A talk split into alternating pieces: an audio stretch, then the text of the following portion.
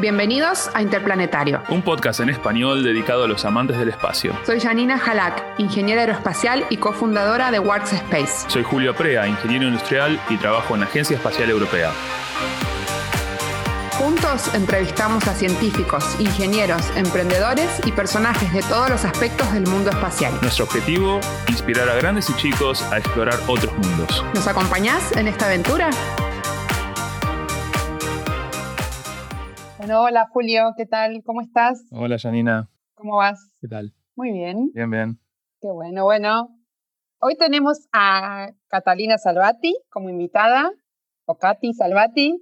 Bienvenida, Katy. Hola Catalina. Hola, ¿cómo están? Muy bien. Bueno, muchas gracias por haber aceptado hacer esta entrevista. Eh, vamos a contar un poquito de Katy. Katy es licenciada en sistemas de la Universidad FASTA de Bariloche, en la Patagonia, Argentina.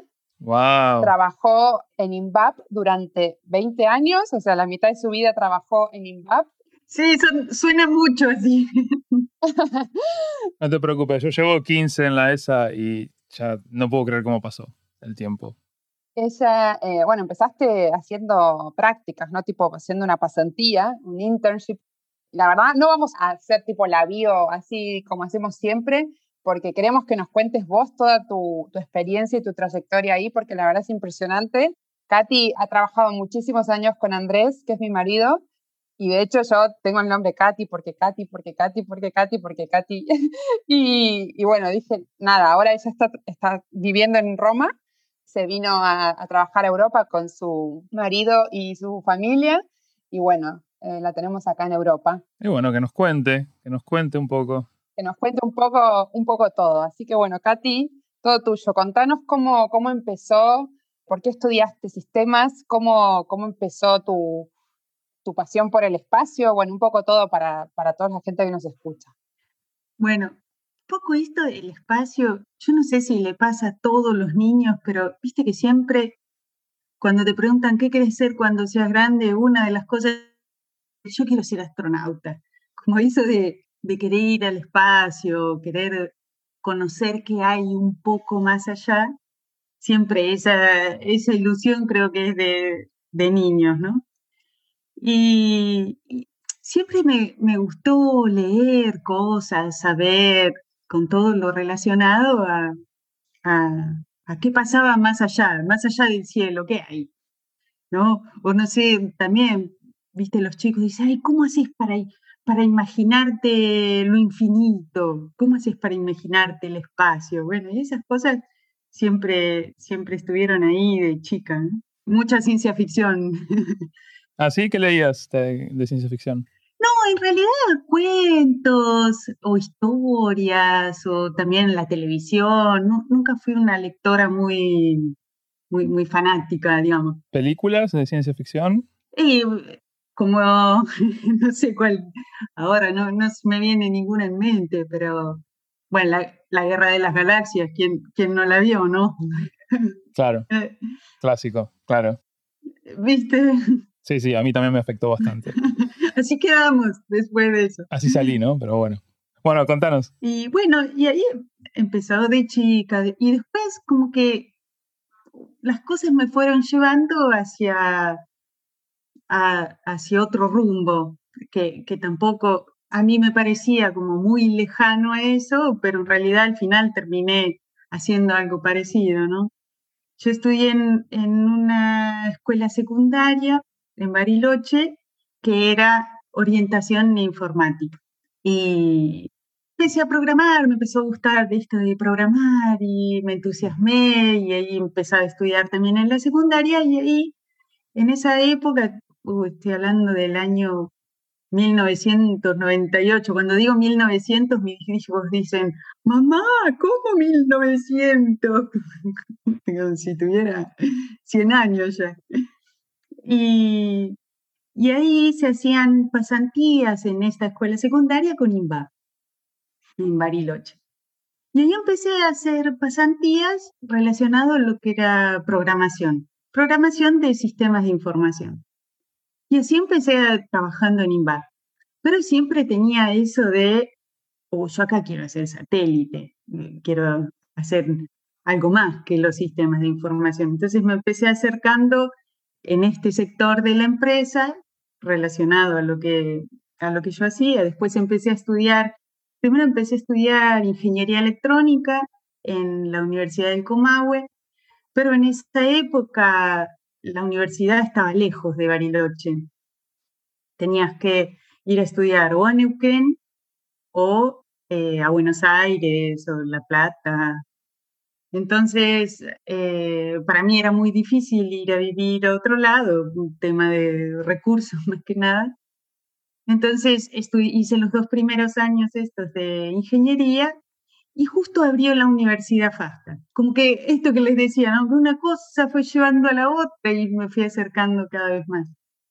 En la Universidad FASTA también no estaba la ingeniería, pero empecé a estudiar este, la licenciatura en sistemas.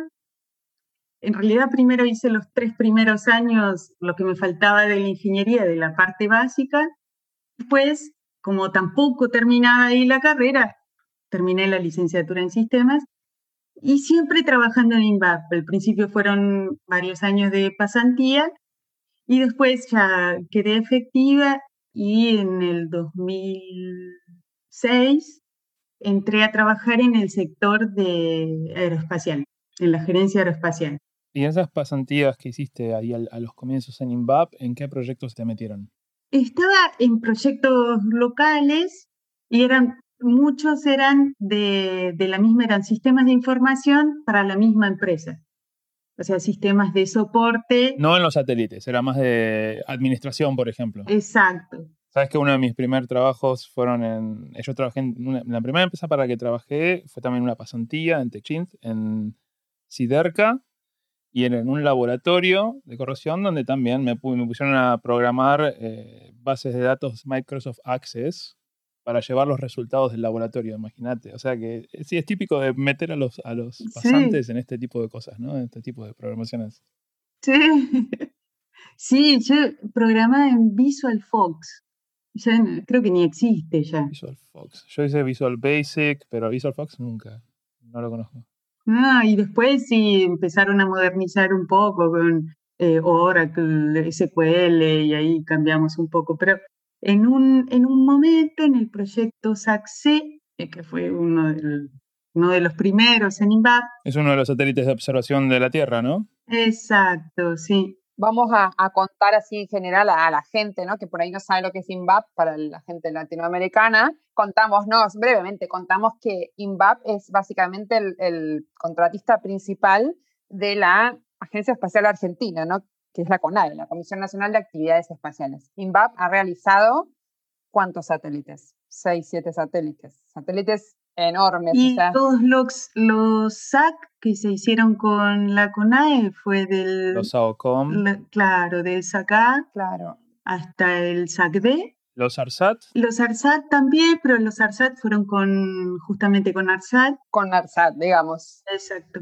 Sí, porque INVAP es una empresa comercial no sé si son privados, tienen cierto presupuesto nacional. Sí, es privado, es una sociedad del Estado. Está bien. Es una empresa privada, pero con capital del Estado de la provincia de Río Negro. Y tienen muchos clientes, no solo, eh, tienen la, la, la CONADE, la Agencia Espacial, pero también tenían ARSAT de clientes, pero también tienen toda una gama de reactores nucleares. Exacto, sí. Que los venden a nivel mundial. Ese, digamos, que es el principal ingreso a INVAP, ¿no? En ciertos momentos, depende de la economía, ¿no? sí, depende también de, los, de, los proyectos, digamos. Hoy, en general, está, está bastante diversificada. Al principio hacía solo reactores nucleares, lo que era la parte nuclear. Después empezó a crecer en la parte satelital y finalmente también entró en el mercado de los radares. Mucho ingeniero nuclear en, en INVAP, ¿no? Tiene mucha conexión con el Balseiro. Sí. Con el Instituto Balseiro, claro. Exacto, sí, sí, sí. Y bueno, y en alguna época también era con la FASTA, porque todo el semillero, digamos, de, programadores para la parte satelital sobre todo, que era lo que crecía en estos años, eh, salía bastante de la Universidad FASTA, bueno, lamentablemente después eh, cerró y ahí empezó a haber un, déficit de profesionales de software que era muy difícil llevar a, Bariloche también. Bueno, Sí, pero básicamente tiene estas tres áreas. También hay, una, hay otra área que es la de la de medicina nuclear, siempre en la parte nuclear, que no es solamente la, la de los reactores. Es una empresa modelo, ¿no? En, en toda Latinoamérica, porque la verdad, o sea, hablamos de reactores nucleares, de satélites de 1.500 a 3.500 kilos. Sí. No hay muchas empresas en Latinoamérica, eh, en el mundo, diría, que hagan las cosas que hacen INVAP y los desarrollos que INVAP tiene. Sí. Y la verdad es una empresa modelo. Exacto, y más ahora cuando- también cuando empezó a crecer un poco más, que fue con los ARSAT, que se hizo una, mm, una construcción nueva en la sede de INVAP, que se formó una empresa en- entre, bueno, principalmente ARSAT e INVAP y o- otras más, y se construyó SEATSA, que es donde está la, la facilidad para la integración y test de, de los satélites, ¿no? Eso también es, es muy grande. A pesar de que me haya ido INVAP, todavía me queda esa cosita de, del orgullo de, de la empresa y bueno, fueron muchos años. Fui una vez, una semana a Bariloche, fui a visitarlos un día y también me puse la camiseta. o sea que me imagino que con 20 años Sí, ¿viste? Sí, eh, la gente, genial, la gente de INVAP y además, me acuerdo cuando fui, creo que era tipo 2013, 2014, pasé de visita, conocí a alguna gente que trabajaba ahí, así que me mostraron el- las instalaciones, eh, increíble, estaba todo nuevito, todo súper limpio, súper bien, Sí. creo que era bastante nueva la, la instalación. Y encima, recientemente, con un, es un proyecto también con la CONAE que están haciendo, llama el Sabiamar, proyecto que tiene unas cámaras, y se hizo todo un laboratorio de óptica nuevo, increíble, también único en, en Latinoamérica. Sí, te diría que INVAP merece un episodio dedicado específicamente a la historia de INVAP, Sí. porque además es súper interesante. Creo que va hasta la época de cuando importábamos ingenieros de Alemania, después de la guerra mundial, como hizo Estados Unidos y como hizo Rusia. Sí, sí, tal cual. Hay un libro, escucha, no me acuerdo el nombre, bueno, después cuando lo busco y, y se los paso, habla un poquito de, Ujú. de esta historia que decís vos, de la historia de la ingeniería nuclear. Un área estratégica y que, bueno, terminó en, en Bariloche ahí, así que... Pero bueno, hablemos un poco de vos. Hablemos de Katy, hablemos, contanos qué es lo que hiciste, como cuando empezaste a dejar de hacer, digamos, software interno, ¿no? Para IT, digamos. ¿Qué empezaste a hacer? ¿Cuál fue tu primer proyecto en el área aeroespacial? Uy, mira, la primera cosa que hice cuando pasé al área espacial, tuve que hacer un simulador, un monitor de 1553. El 1553 era- es la, la red, digamos, de dentro de la computadora de, de a bordo que, que se usaba, digamos, de, La computadora dentro del satélite. Exacto. Sirve para que se comuniquen las distintas computadoras del, del satélite. Bueno, lo que yo tenía que hacer era un simulador del que manejaba este controlador, digamos. Claro, era la primera vez que me topaba, salvo en la universidad, con una placa que tenía que manejar la placa, escribir el software, simularlo, probarlo, hacer todo. Uy, para mí ahí me explotó la cabeza. Pasabas de programar en una PC a para programar Eh, Sí, también en una PC, pero empezar a jugar ahí, que medir y ver y poner. No, estaba eh, encantada con eso. Así que eso fue lo primero que hice. ¿Eso en qué idioma de programación se hacía? Eso lo hice en C. En C++. Sí. ¿Cuáles son las diferencias a grandes rasgos entre, de nuevo, programar lo que hacías antes para usuarios con una interfase y programar un satélite que ahí si el software no está bien puede matar a la misión? ¿Cuál es la diferencia? Bueno, primero, una de las grandes diferencias entre programar para una PC de escritorio y una computadora son los recursos. O sea, los recursos me refiero a que tenés mucha menos memoria que en un celular, tanto para guardar las cosas como para la velocidad a la que funciona, mucha menos velocidad, menos recursos de todo tenés. Entonces hay que achicarse bastante. Y después que hablas en un lenguaje más críptico todavía, porque es de mucho más bajo nivel. Hablas más cercano al lenguaje de la computadora. Exacto. Cuando uno, viste, empezás a programar, lo que tratas de hacer es traducir, que le llaman el pseudocódigo, traducir en instrucciones simples algo que uno quiere hacer para que lo pueda hacer la computadora. Claro, que al principio, al principio se hacía, no sé en qué épocas. Los diagramas de flujo. Claro, al principio hasta se programaba en Assembler y digamos C++, que lo llamás bastante más básico, pero sigue siendo todo, sigue siendo increíblemente más simple de programar que un assembler de la época de, no sé, de cuando tenías que programar directamente en, en los bancos de memoria, ¿no? Sí, justamente en estos lenguajes de, programación de alto nivel, como este, que, bueno, en este caso el C++ sirve para las dos cosas, ¿no? Pero el Visual Basic, que es el más común, hasta eh, el VBA, que se usa para hacer las macros en Excel, son de alto nivel, entonces uno más o menos puede entender ahí las instrucciones. Después está, en general, eh, nosotros cuando es la computadora que se le llama embebido, que es el software que va dentro de las computadoras, es mucho más, eh, es un poco más críptico. También es un lenguaje un poco más de alto nivel, es el C, pero las instrucciones son más cortas, son más simples y siempre te pasa que tenés que terminar alguna, de escribir alguna cosita en, en el assembler del procesador que, que estás usando, porque tenés que hacer justamente que las cosas sean un poquito más óptimas, porque cuando uno traduce estas instrucciones simples en idioma de la computadora, perdés un poco de optimización cuando pasás por este traductor que es casi automático, ¿no? Entonces a veces hay que pulir un poquito eso. Nombraste que la computadora del satélite tiene menos recursos que tu teléfono, que tu celular, ¿no?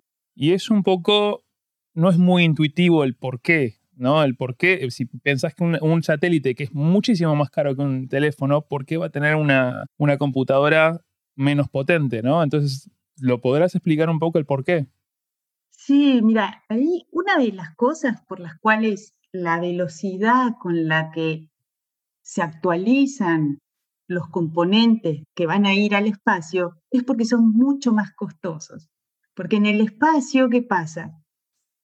no podés llevar el, se puede, pero no va a durar el chip de tu teléfono celular. ¿Por qué? Porque estos procesadores, estas memorias necesitan soportar, primero, las altas y bajas temperaturas que hay en el espacio, que no las tenemos acá en la Tierra las tenés que simular acá en la Tierra. Y cuando hablamos de altas y bajas, no estamos hablando de menos 10 a 30 grados, que para nosotros parece alto y bajo. Estamos hablando de cientos de grados para negativos a cientos positivos, ¿no? Exacto, exacto. La otra es el vacío. Como saben, en el espacio no, no hay aire, hay vacío. Eso también le degrada estos componentes. Y la otra es la radiación. Entonces, estas tres cosas, para que los componentes soporten estas tres cosas, tienen que probarse mucho, van evolucionando mucho más lento que las cosas que usamos acá en la Tierra para la compu, para el teléfono. Y esta radiación, por lo que me estoy hablando mucho de lo que yo me acuerdo de la universidad, así que me tenés que corregir, pero la radiación te, te puede cambiar el contenido de tu memoria. Exacto. Entonces tenés que construirla resistente a esta radiación para que no te... Entonces, además de esto, las instrucciones son mucho más simples que esto de un sistema de información, también tienen que ser, como decías hoy, tenés que asegurarte de que no falle. Además de que se prueba mucho y hay todo un... Esta es otra de las grandes diferencias entre programar los sistemas que usamos acá, los sistemas de una computadora de un satélite, es que hay todo un proceso de cómo construirlo, cómo probarlo, cómo verificarlo, que se sigue a rajatabla, que en general es en base a determinados estándares, justamente para que vos no cometas estos errores de, no sé, olvidarte de probarlo o de probarlo de tal o cual manera. Entonces son bastante estrictos estos procesos para poder hacer un software que sea robusto, o sea, que no, que no falle que no tenga bugs y que esté protegida, como decías, la memoria por esta radiación o cambios de temperatura o cosas que también pueden ocurrir. Y además que estás interactuando directamente con, con los componentes y las áreas de memoria, manejas esto, voy a la dirección, hablas en hexadecimal todo el día al final, después te escuchan otros y, pareces medio loco. Decirle la dirección a 023 uy, ¿qué le pasa? Y bueno. Dentro del proyecto que estás con los demás ingenieros aeroespaciales, los que construyen satélite, ¿ustedes los de software son como una secta separada, diferente? ¿Notas ciertas diferencias? te digo que hay bastante pica en general, bueno, por lo menos esto pasado, ¿no? En general, el software es el último que aparece. ¿Por qué? Porque primero se hace el diseño de alto nivel, después eh, vas bajando de nivel del sistema a las distintas partes del satélite, que en general se llaman los subsistemas. Los paneles solares, las baterías. Exacto, la parte de potencia, la parte que almacena la memoria, el instrumento, eh, almacena los datos, el que baja los datos. Y se hace todo el diseño en general hecho por ingenieros electrónicos, la mayoría, o aeroespaciales o electrónicos. Entonces el diseño ya está, y en general para los electrónicos o los eh, ingenieros espaciales, el software es una pavada, es un programita que va. Entonces llega al último. Y cuando está muy sesgado esto, ¿eh? llega al último, bueno, hay que hacer esto. Claro, pero vos tenés que seguir un proceso, tenés que hacer esto, hacer el otro, y esta funcionalidad tiene que estar así, pero para esto necesitas más recursos.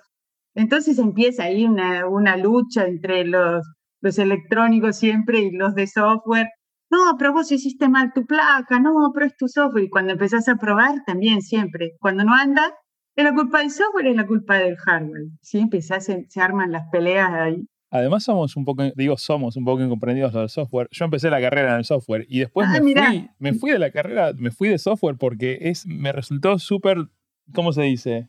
gratificante, como que si haces las cosas bien no sabes que existe, nadie sabe que existís pero en el momento de sale algo mal están todos encima tuyo. Porque el problema es que no es tangible el software. Claro, claro. Me venían a último momento, me, que me querían hacer un cambio, que me, un cambio de, los requerimientos iniciales y me decían, ah, pero si cambias tres cositas y ya está. No, es como que te digas... Ah, es una línea de código. Claro, es como que te diga, armé mi casa y ahora me quieres hacer cambiar la, la, fundación de la casa. No, no se puede. No es así. Pero bueno, así que entiendo.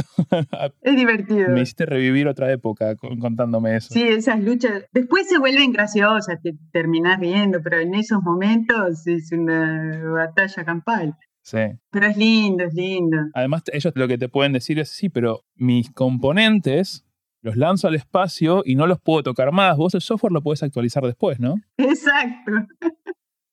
Esto se puede cambiar después, eh, después, después vemos. Lanzalo, Pepe, que después le, mandamos el software nuevo. Le mandamos un parche. Un parche, sí. Igual te digo que en estos años, ya a mí me pasó de trabajar en INVAP con unos procesos muy blandos al inicio y que gracias a uno de los proyectos que fue el SACD, que fue en conjunto con la NASA, se empezaron a hacer mucho más fuertes estos procesos y ahí se le empezó a dar más protagonismo, si querés, a lo que es el software. Por ejemplo, en INVAP, en general, se organizaba, era un grupo de proyecto, digamos, de sistemas, de ingeniería en sistema, compuesto por un ingeniero electrónico, en general estaba el jefe del proyecto, el ingeniero en sistemas y el de aviónica, que siempre eran electrónicos y había un ingeniero mecánico para la estructura, y así estaba compuesto el equipo de proyecto, digamos. Y con esto que fue cambiando, este equipo de ingeniería en sistemas empezó a crecer. Y además de los electrónicos, apareció esta figura del ingeniero de sistemas de software, para que desde el principio ponga los requerimientos necesarios para que el software ande bien y no llegues al final diciendo, pero no puedo implementar este software porque me faltan recursos o porque esto no lo puedo hacer de esta u otra manera. Claro, alguien como que controla, ¿no? Que va diciendo, a ver, vamos llevando el proyecto por aquí, por allá, y que todos los requisitos se van cumpliendo, ¿no? Exacto, y que además agrega los requisitos y dice, che, hay que poner un requisito para que esto se haga de esta manera. O también empieza a ponerle los requisitos de más bajo nivel al software para decir, bueno, el software hay que hacerlo de esta forma y hay que encarar la arquitectura de esta manera, porque si no, no va a andar. Claro, derivar requerimientos. Exacto. Es que es, un poco loco pensar que antes decían, bueno, esta es la computadora, ahora este es el software. Debería ser un poco de la otra forma, debería ser, este es el software que tengo que hacer, esta es la computadora que necesito para implementarlo, ¿no? Y es un poco el huevo y la gallina también, ¿eh? Es como que es difícil encontrar ese equilibrio, me parece, hoy cada vez más, porque quieras o no, el software al lado del resto de las disciplinas, la ingeniería de software es una disciplina de, de las más nuevas, digamos. Entonces, antes era, eran los ingenieros electrónicos los que hacían software. Y después empezó a crecer, se empezó... Pues se volvió más complejo. Exacto. Los primeros satélites espías sacaban fotos con cámaras normales y después tiraban el rollito de. ¿Cómo se llama? El, rollo de.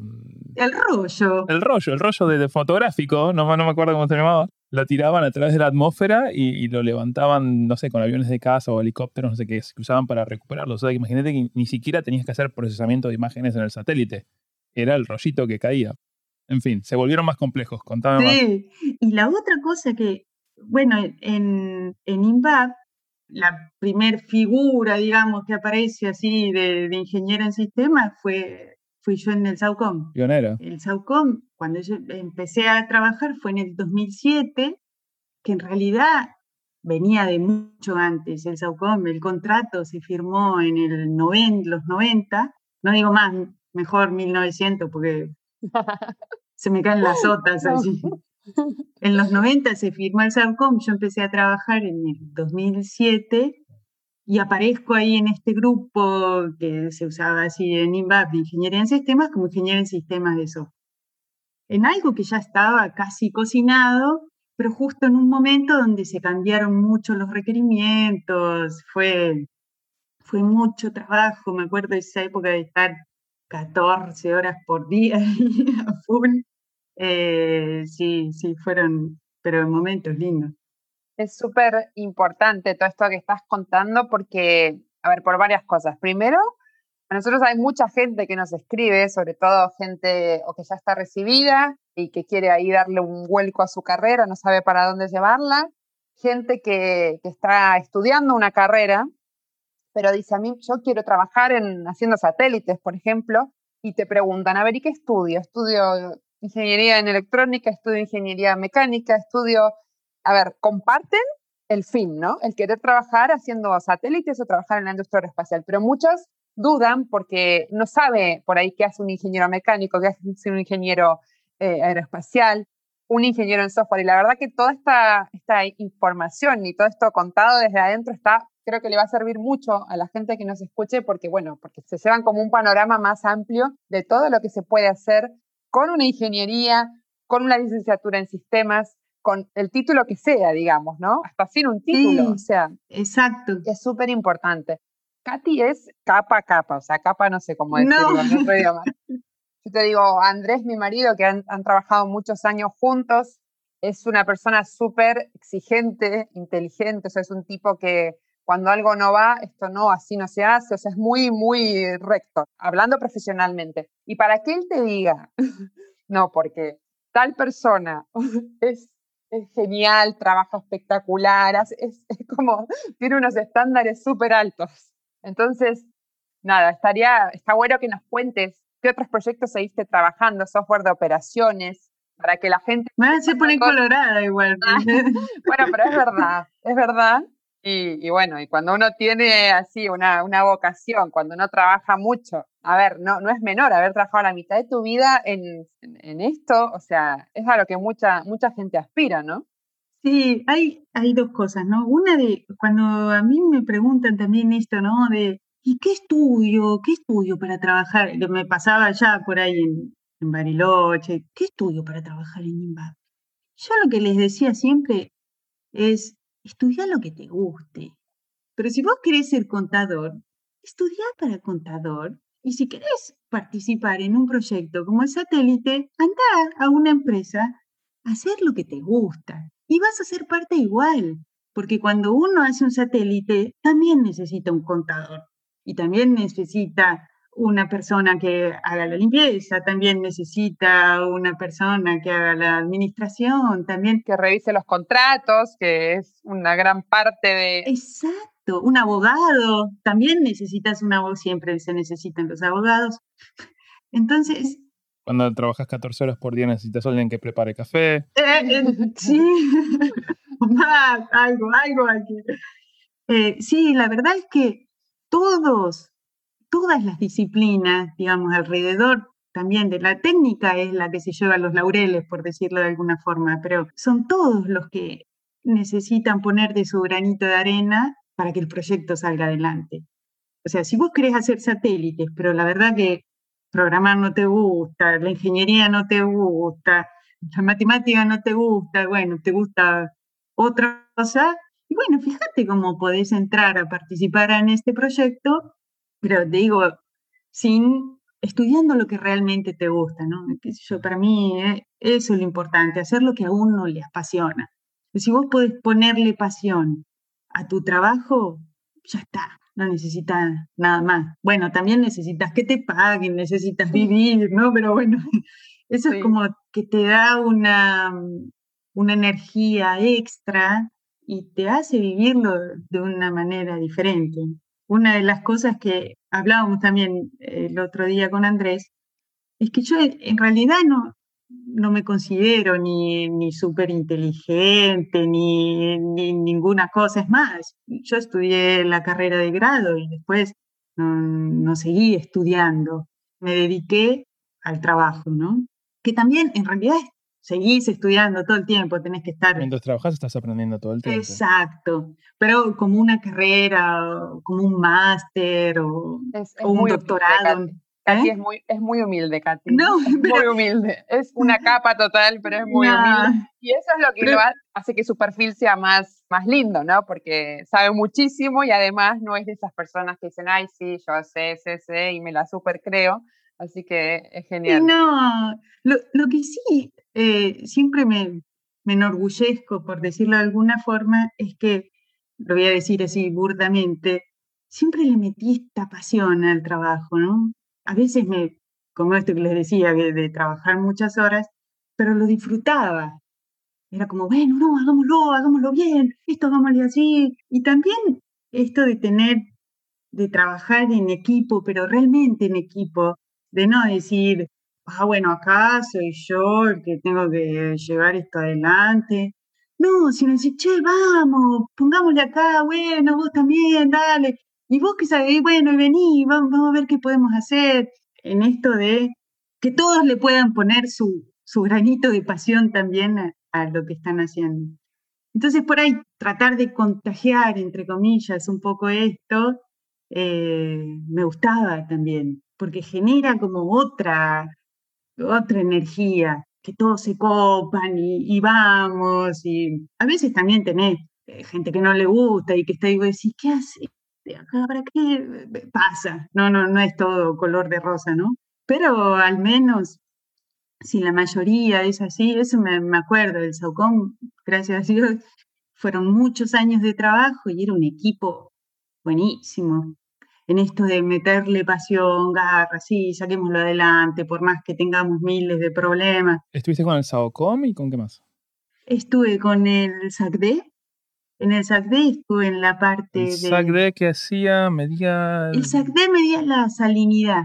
El instrumento principal era el Aquarius, que era el que hacía la NASA. Y después tenía una cámara. ¿Estuviste con los ARSAT en algún momento también o...?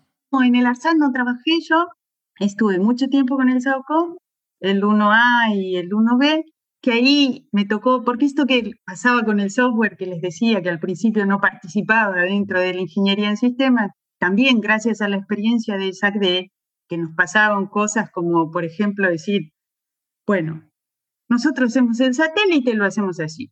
Después se lo damos al que lo va a operar y, que, que, haga lo que pueda Claro, pero en ese momento hubo como un choque contra la pared, decir, no, pero yo el satélite lo tengo que usar así, vos te pusiste a pensar que yo no lo veo todo el tiempo, el satélite, entonces acá tengo que mandar, uh, bueno, y ahí encontramos un montón de problemas de requerimientos, de diseños que se habían hecho en el hardware ya, sin tener en cuenta cómo se iba a usar. Cómo se iba a operar. Exacto. Entonces, eh, aparece en, el SAUCOM también esta figura de, ingeniero en operaciones, ¿no? De parte del grupo del sitio. Y ahí caía yo de vuelta.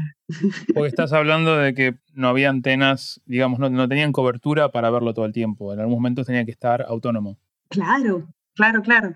Pero esto en realidad era siempre así, pero de cómo se vivió, por lo menos en, en que era en ese momento, que era el contratista principal en uno de los proyectos, a, este otro proyecto que se trabajaba mucho más en conjunto con el grupo de operaciones, que era el que lo iba a usar, eh, empezaron a saltar estas cosas parte del aprendizaje y parte de, construir el, conocimiento a nivel nacional, ¿no? Es, es importante. Sí. Acá, estoy hablando de Europa, pero me imagino que también pasaron por las mismas cosas y aprendieron, y hicieron sus, sus manuales y documentos, como decías vos, los estándares, para que esas cosas no se vuelvan a repetir, ¿no? Sí, exacto. Me quedé súper interesado con las computadoras tuyas ahí. Tenía dos preguntas.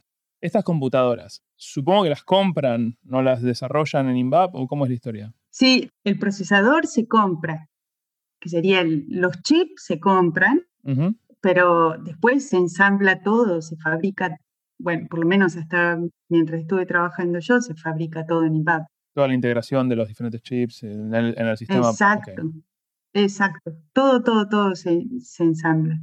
Y el diseño de todo se hace se hace el diseño, se integra, se prueba desde el más bajo nivel hasta el más alto nivel. Solo se compran los chips. Los componentes, claro. Los componentes. Pensé que por ahí la computadora de a bordo se podía también comprar. Sí, se puede comprar. Pero es importante a veces también la decisión de, en vez de comprarlo ya hecho, hacerlo vos mismo, también por la idea de, de ampliar el conocimiento local y... De construir.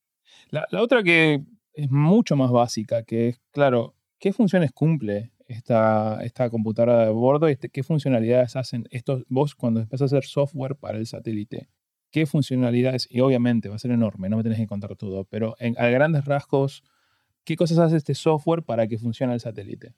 Básicamente, depende cómo estés diseñado, ¿no? Puede ser uno o muchos softwares.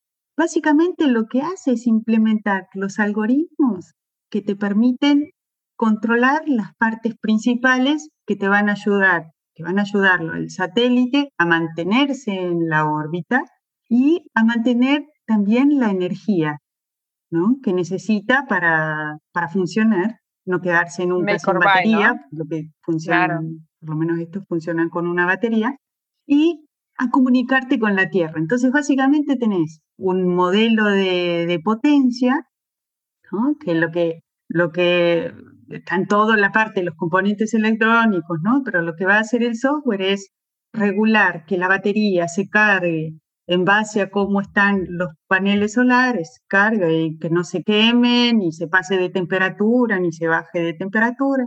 Después la otra, eso para mantener lo que sería la, la potencia en todo, la energía en todo el satélite, para que todo funcione. El otro algoritmo que va a implementar es el algoritmo de control para que se mantenga en la órbita. Ahí tiene que manejar un montón de sensores y actuadores que se le llaman, que es el satélite, por ahí se tiene que ir moviendo para no caerse de la órbita o salir para el otro lado. Y tener cierta orientación, por ejemplo, para los paneles solares, para la comunicación con la Tierra, las antenas y eso. Exacto.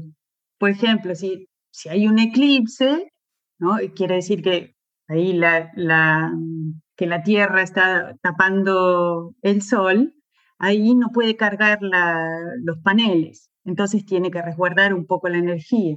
Entonces, la próxima vez que vea el sol, tiene que poner todos los paneles hacia el sol, así se recarga. Todos esos, esos algoritmos, en general, se, disparan desde el software. La otra cosa que también tiene que hacer es que es la parte del, en general, por lo menos en los que yo he trabajado, el control de la temperatura, es por software, la mayoría. O sea, hay, hay termostatos que automáticamente, en base a una determinada temperatura, se encienden automáticamente, pero hay, hay otros que se controlan por medio del software. Entonces, cuando alguna parte se está enfriando, tenés que prender unos calefactores, por decirlo de alguna forma, y si ves que alguna temperatura se está yendo de rango porque se está levantando mucho y puede perjudicar alguna parte, tenés que apagar alguna cosa para que baje la temperatura. O sea que supongo que son resistencias que tenés ahí dando vueltas por el satélite en diferentes sectores. Eh, sí. Prendes y apagas. Bueno, por ahí, ahí ya ni sabe un poquito más que, más que yo de esa parte, ¿no? Pero eh, yo desde el pues lo único que hago es abrir y cerrar llaves. esta abrirla, esta cerrarla. por ahora. Eh, sí, en general hay, hay otro ingeniero que se dedica a lo que es la parte térmica, que diseña este algoritmo. O sea, dice, esta es la estructura del satélite, estas son las cajas, cada cosa disipa una determinada temperatura, acá puede estar más caliente, acá y hace todo un modelo en distintos estados de cómo se va a comportar el satélite durante las órbitas.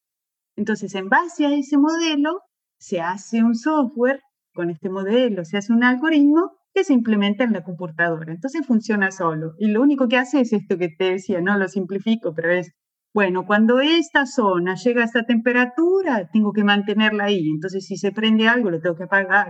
Es como un jueguito así. Después la otra casa es el control de actitud y la otra es la comunicación con la Tierra también.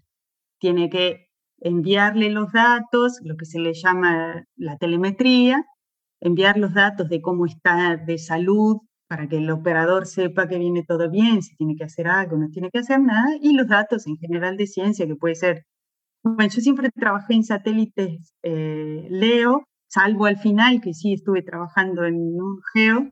LEO de la órbita baja de la Tierra, que están a pocos cientos de kilómetros de nosotros. Exacto, y son, son satélites de, de observación de la Tierra. O sea, lo que hacen es siempre estar, mira, eh, estar mirando la Tierra y pasando por distintos lugares de la Tierra para o tomar imágenes o, relevar algún tipo de información. En cambio, los satélites geo, desde el punto de vista de la Tierra, están siempre en el mismo lugar. Sí, a 35.000 y algo de kilómetros. Claro, están mucho más lejos, pero desde, desde un observador en la Tierra siempre está en el mismo lugar, no es que se mueve y pasa. Claro, porque están rotando a la misma velocidad que rota el planeta. Eso, exacto. Y esos son los que se usan para las comunicaciones. Entonces ahí estos tipos de satélites, pues, te, te decía, lo último trabajé en esto, en los ARSAT no, no, había trabajado, lo que, lo que te permite es que al verlo todo el tiempo, bueno, se usan para, para las telecomunicaciones. Y, cómo se construye es diferente, tenés que tener en cuenta otros tipos de cosas. Y suelen ser también bastante Sí, ahora están esto de A la distancia que estás necesitas también antenas más potentes. Combustible. Sí, para mantener la, órbita. Bueno, decidiste, decidieron no venirse para Europa, seguir trabajando en satélites. El marido de Katy también trabaja y trabajaba, ¿no? En INVAP, en el área espacial también, creo, ¿no? O nuclear. Bueno. Sí, él fue y vino por, por todas las áreas. ¿Cómo se llama? Alejandro Reibó. Él trabajó en el área en el área nuclear, en el área espacial y en, el, en los radares también. Y bueno, ustedes, bueno, deciden, bueno, irse de Argentina, ¿no? Una, una, decisión familiar. Ahora están trabajando aquí en, en Italia, hace poco, ¿no? Están... Sí, en noviembre, en plena pandemia nos venimos noviembre del año pasado. ¿Cómo fue ese cambio? ¿Qué tal están ahora aquí en, Roma, trabajando también en, el área aeroespacial los dos, no? Contanos un poco. Uy, bueno, un poco nuestros, mi abuelo y el abuelo de Ale eran italianos. Entonces, Ale ya tenía la ciudadanía desde hace un tiempo y bueno, a mí justo en el 2019, cuando se termina el SAOCOM, me llega la ciudadanía. Y un poco a mí lo que me pasó es que el SAUCOM, para mí, creo que para varios, fue un desafío tecnológico tremendo, porque era una cosa que, que no se había hecho, mandar un radar al espacio. Y fue mucho esfuerzo, muchos años, fue una cosa... Y cuando terminó el SAUCOM y funcionó y las primeras imágenes, fue como, ¿y ahora qué hago? Fue como un... No había un proyecto inmediato luego alineado. Había, pero no, no sé cómo decirte, no, no tan fuerte. De esa magnitud, ¿no? De decir, wow, le di todo este satélite y ahora es como, claro, como el... ¿Y ahora qué vamos a inventar? Y en realidad no había, no era que no había que inventar, siempre se mejora, siempre se pueden diseñar, es más, o sea, la plataforma del, de los satélites que vinieron después, que, que, se están construyendo ahora, después del SAUCOM, cambió, mejor tecnología, más actualizado y todo, pero era como que ya sabíamos hacer uno de estos. Y bueno, ¿ahora qué vamos a hacer? Y a mí me, se me despertó eso, ¿no? Como que, ¿y ahora qué? Otra vez lo mismo voy a hacer. Me parece que es un tema de perfiles y personalidades, porque hay una diferencia entre el desarrollo de un proyecto y luego entrar en lo que es, digamos, las operaciones o mantenimiento. La producción en serie, digamos. Exactamente, la producción en serie, que no es tampoco es fácil, no es que estés haciendo lo mismo todo el tiempo, vas, pero las mejoras son mucho más incrementales, ¿no? Entonces, necesitas perfiles diferentes, hay gente diferente, hay gente que le gusta lo desconocido, como supongo que vos, por lo que me venís describiendo, le gusta la aventura, lo desconocido, la exploración, y hay otros que le gusta más el ir haciendo las mejoras de a poquito con cada nuevo producto, mejoras parciales, digamos, no parciales, eh, incrementales, ¿no? Exacto.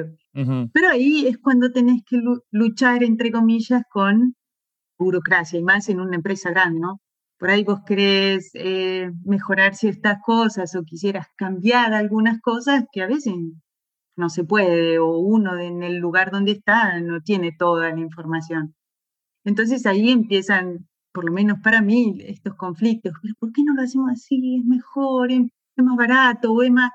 Y bueno, y no es fácil. Y después me pasó esto que yo ni siquiera me fui a estudiar a otro lado y siempre tenía esto como, bueno, hay que Está bien, me agarró de vieja, pero ah, tenía, pero no sos vieja. tenía que salir un poco a, a, conocer el mundo, no, no solo a conocer. Se tira abajo, tiene 40 años, es es súper joven, tiene un carrerón y ahora está acá en Europa rompiéndola también como, como la... Si te jubilas a los 60, que supongo que va a ser más que 60, o sea, hiciste la mitad de tu carrera y te quedan 20 años más. Imagínate. No, no te ibas a quedar 20 años haciendo... 40 años trabajando en espacio, así que imagínate, imagínate.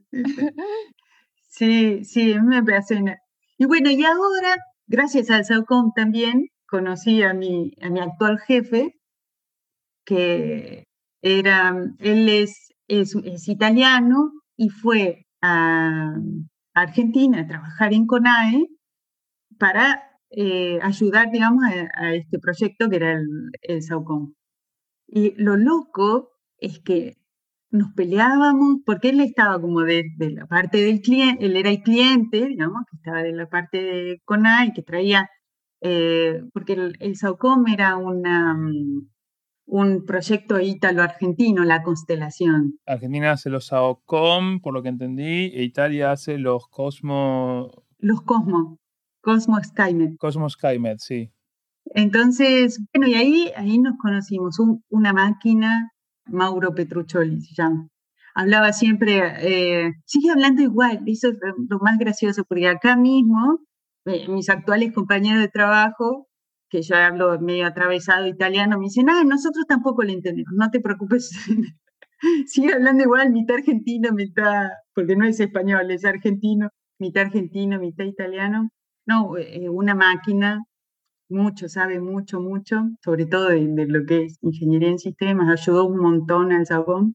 Y bueno, y cuando empezó todo esto, empecé a mandar currículums para cada Europa, pero la mayoría de la oferta laboral estaba o en Alemania o en, Holanda o Bélgica también. Y yo una de las cosas que quería mejorar en mi vida era el clima, eh, porque el clima de Bariloche es... Pero si Bariloche tiene un clima ideal. No, es horrible, hace, hace frío. Ya, estaba cansada. Me encanta Bariloche. Así que si me iba a mudar quería mejorar el clima. Creo que Bariloche es uno de los lugares favoritos de uno de mis lugares favoritos en la Tierra. ¿Qué fuiste? ¿A esquiar o fuiste en verano con días lindos? Ambos. ah, ok. Pero bueno. Es lindo, ¿eh? es lindo, pero a veces el invierno se hace muy largo. No sé, a mí me encanta vivir en las montañas y por eso me vine a Holanda. Ah, claro. Bueno, eso también el clima es bastante, es bastante gris, ¿no? En, en Holanda. El clima es una cuestión de actitud. Más o menos, más o menos. Y es una cuestión de actitud y tener la vestimenta correcta. Y lo que es importante para mí es, no importa llueva o truene, hay que salir afuera y hay que pasar el tiempo afuera. Y si tienes la ropa correcta, no pasa nada. No, tal cual, pero A mí la, la montaña me encanta. Mira, el último que hice fue grande, fue el Lanín, después no seguí porque ya estaba con los chicos y, y la verdad que el riesgo, hay un riesgo cuando uno va a la montaña y ya cuando tenés hijos te da como una cosita, pero me, me encantaba la montaña, me salir a caminar. Pero esto de estar con poca ropa, ¿viste? el sol que te ven la cara, 30 grados de calor, así, eso también me gusta. Y, pero te mudaste a, Roma en el eh, en noviembre, dijiste, ¿no? Ay, sí, dos inviernos. Esto, esto fue fatal. El invierno en Roma no es invierno.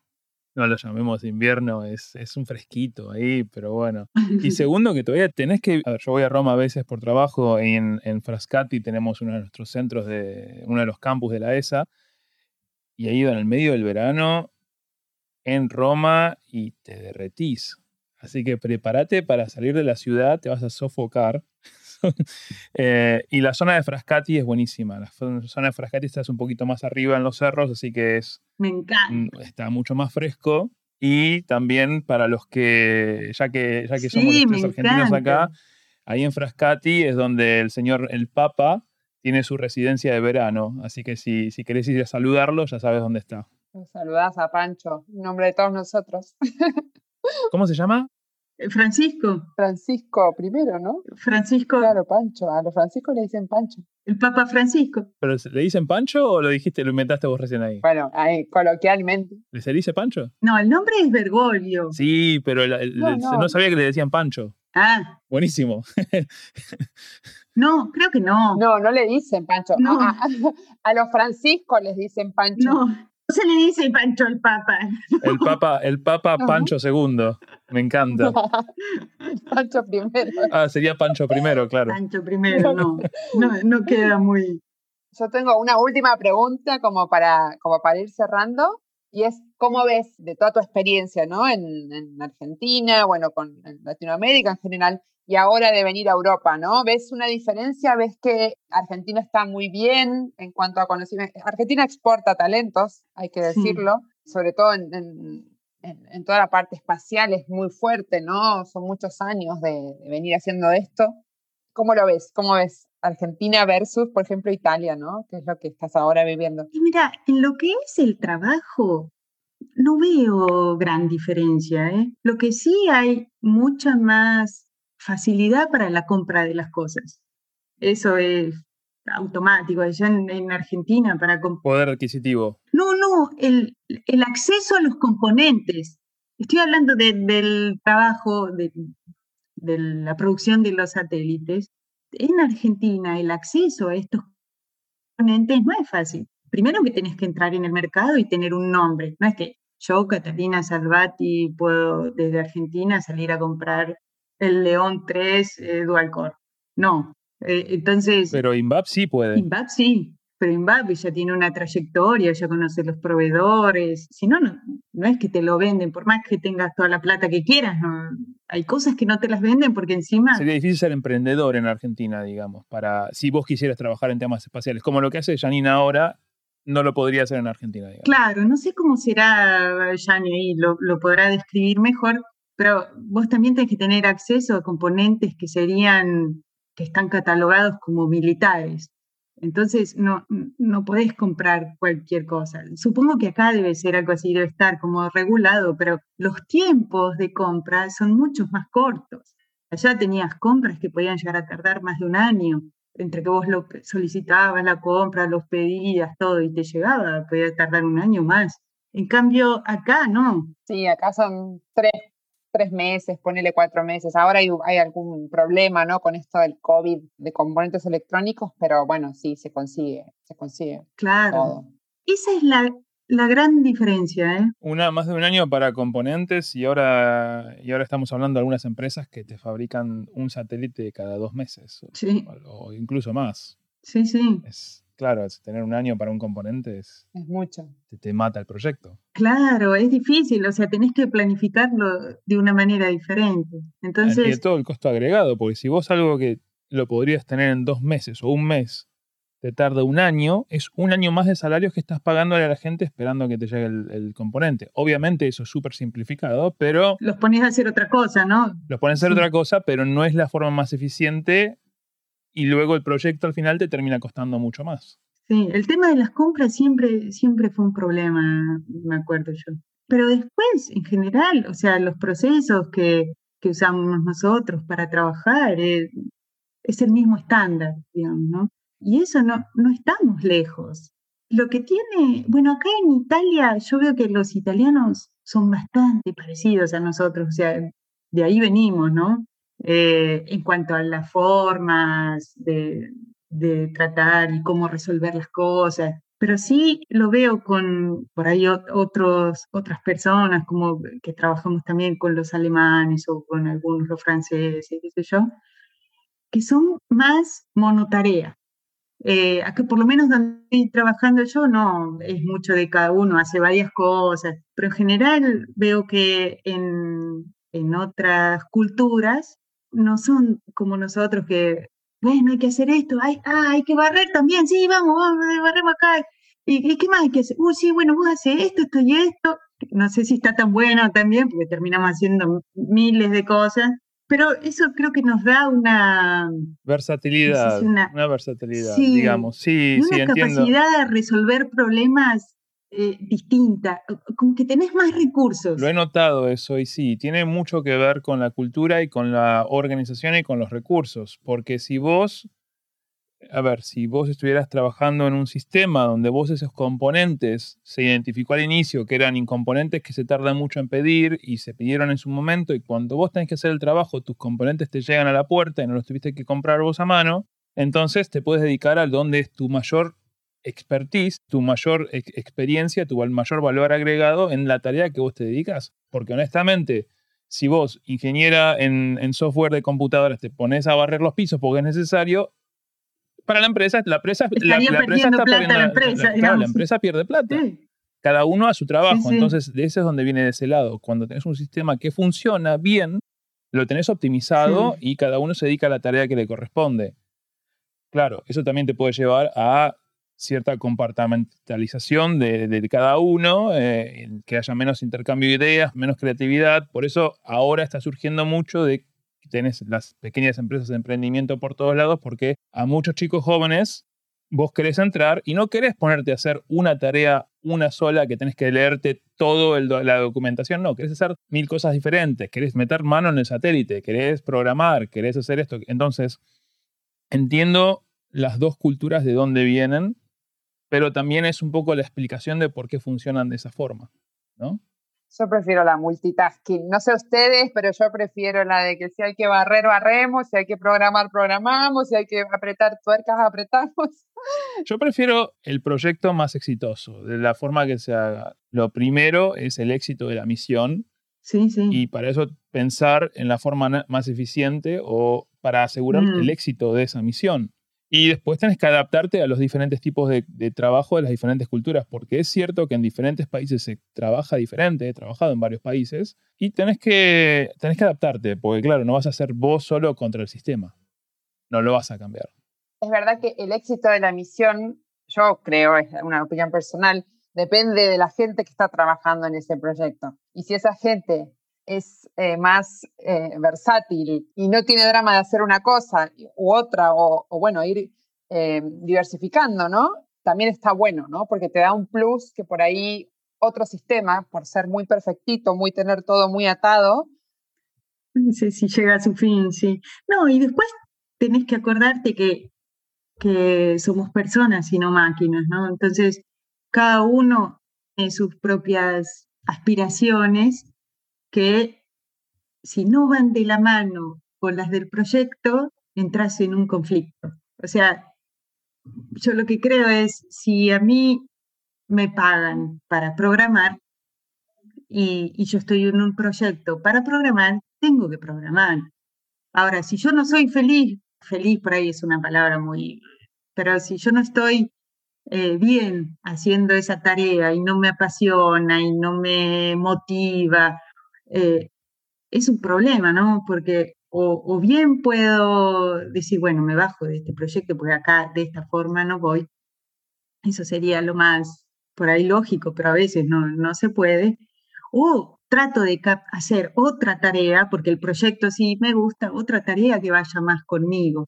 Y también poder decir, bueno, está bien, banca ahora que vas a tener que programar este tiempo, pero vos qué, esto de decirle a alguien, pero vos qué querés hacer, ¿no? Y está bueno si la persona dice, mira, yo en realidad me gustaría más estar, como para ir a algo muy lejos al contador, ¿no? Pero eh, decir, bueno, yo soy programador, pero en realidad quiero estar tocando el satélite, quiero estar en integración y test, bueno, vos podés ir viendo, no sé, lo digo, no, nunca fui, nunca fui emprendedora, pero, pero sí de estar en la empresa, decir, bueno, bancá, terminá de, programar esta parte que estás haciendo y vamos marcando el camino para que vayas a, a hacer integración IT, por ejemplo, ¿no? Podría hacer algún curso.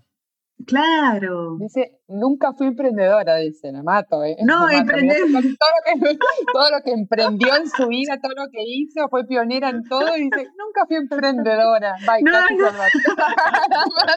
Desde el punto de vista de empezar tu propia empresa. De tu propio negocio, claro. Bueno, pero el emprendedor no solo, no solo hace su propia empresa, sino eh. emprende lo que sea. O sea, lo que le pongas te lo hace y eso es muy importante. Eh. Bueno, Katy, nosotros te queremos agradecer un montón. La verdad que me encantó esta entrevista, esta charla, estuvo buenísima. Tenés una carrera apasionante y sabemos que los años que siguen también son increíbles. Em, así que bueno, nada, te mandamos un beso enorme.